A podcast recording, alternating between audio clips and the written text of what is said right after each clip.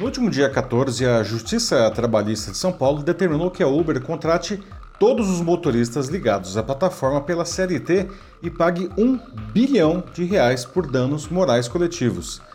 A decisão vale para todo o Brasil e a empresa tem seis meses após o fim de recursos para implantar as medidas. A Uber já disse que não pretende cumprir a decisão em nota, a empresa afirma que não vai adotar nenhuma medida antes que todos os recursos estejam esgotados. A grande pergunta é: o que acontecerá se a decisão for mantida após isso? Suprema ironia, associações de motoristas se manifestaram dizendo que eles não querem ser contratados pela CLT. Mas isso não quer dizer que eles estejam satisfeitos com as atuais condições de trabalho. Qualquer que seja o resultado desses recursos, o caso serve para debatermos a aplicabilidade das leis trabalhistas brasileiras ao mundo atual. A Uber e diversas empresas que fazem parte de nossas vidas seguem os conceitos da chamada economia compartilhada e ela prevê o engajamento de vendedores e prestadores de serviço com seus clientes viabilizado por plataformas digitais. O problema é que esse modelo se choca com a CLT em muitos pontos. Em momento em que o governo federal busca resgatar elementos como o imposto sindical, é de se questionar qual formato regerá as relações trabalhistas de milhões de brasileiros em um futuro próximo.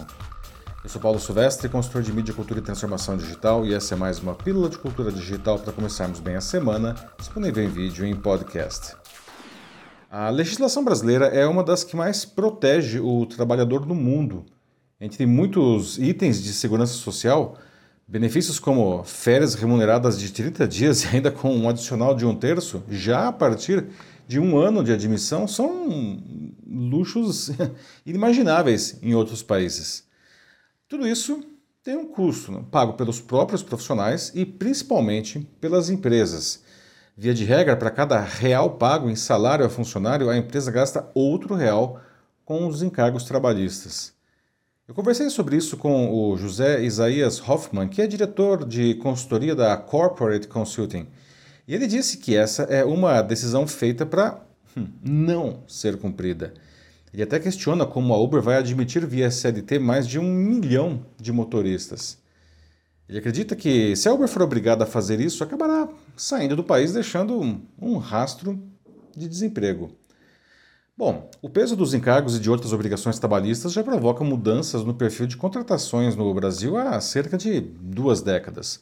Cada vez mais, empresas procuram, sempre que possível, trocar o modelo da CLT por terceirizações de empresas com um único funcionário, os famosos PJ e com isso, os empregadores se livram de encargos e burocracia e, e têm o profissional à disposição.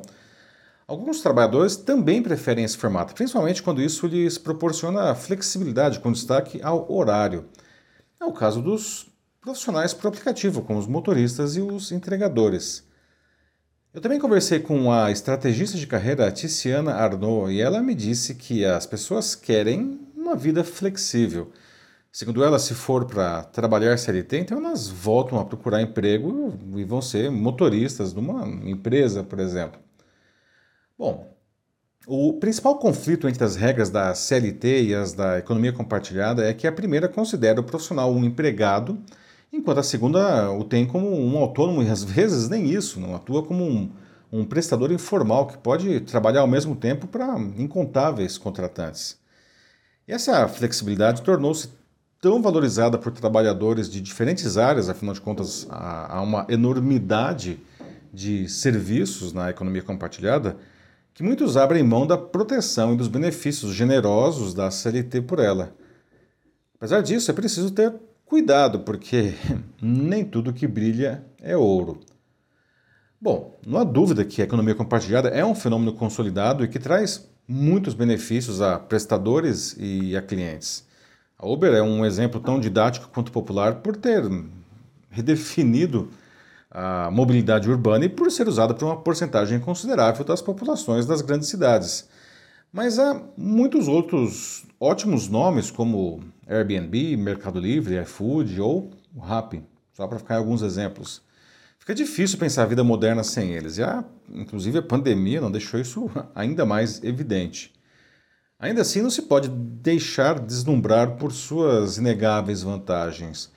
O laboratório de pesquisa DigiLabor investiga continuamente o impacto das plataformas e de tecnologias disruptivas como a inteligência artificial no mundo do trabalho. Eles criticam, por exemplo, essas plataformas chamarem os motoristas de parceiros ou de autônomos. Hum quando na verdade eles não têm autonomia nem para definir o valor das corridas ou a porcentagem que receberão por elas. Não. Afirmam também que o empreendedorismo de si mesmo mascara uma relação de trabalho desigual em que o profissional assume todos os riscos de um empreendedor, mas atua como um empregado, porém sem nenhum benefício ou proteção. Já o Instituto Fair Work, ligado à Universidade de Oxford do Reino Unido, criou cinco princípios que seriam necessários para um trabalho decente. Né? São eles: remuneração justa, condições justas de trabalho, contratos justos, gestão justa e representação dos funcionários na operação. Em uma pesquisa realizada por eles em 2021, as plataformas no Brasil ficaram entre as piores do mundo. Em uma escala até 10 pontos nesses quesitos, iFood e 99 marcaram 2 Uber ficou com 1, um, enquanto Rap, Get Ninjas e Uber Eats não saíram do zero.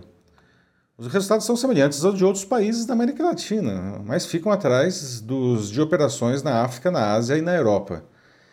É importante lembrar que quando a Uber começou a operar no Brasil em 2016, dirigir para ela parecia um bom negócio. A empresa ficava com apenas 7% das corridas, hoje pode chegar a 50% e oferecia muitos bônus aos motoristas. As corridas eram baratas, o serviço era de alta qualidade.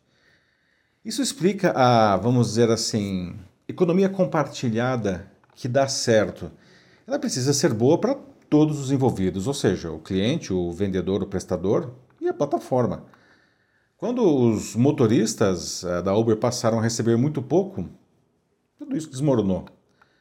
O Isaías afirma que precisa de fato de uma atualização na legislação para entender essa nova dinâmica de mundo. E ela requer que seja justo para quem faz o serviço, para quem recebe, para a economia, né? e que ninguém seja prejudicado com isso. Já a Tiziana sugere que é preciso tentar uma negociação para reduzir essas taxas e ser uma coisa que vale a pena para todos, não, e não só para um lado. Para ela, se a Uber for forçada a aderir à CLT, outras empresas, essas, por exemplo, que a gente já citou, não, também vão ter que fazer o mesmo. É um momento de mudança de paradigma na maneira como trabalhamos. Não? Insistir na rigidez da CLT, criada em 1943, pode ir contra os interesses de muitos trabalhadores hoje. Por outro lado, deixar tudo na mão das plataformas seria como pedir que a raposa tome conta do galinheiro. Não? É preciso buscar esse equilíbrio perdido, pois a economia compartilhada sim funciona. E nós, como clientes, precisamos pressionar para que essa solução seja encontrada. É isso aí, meus amigos.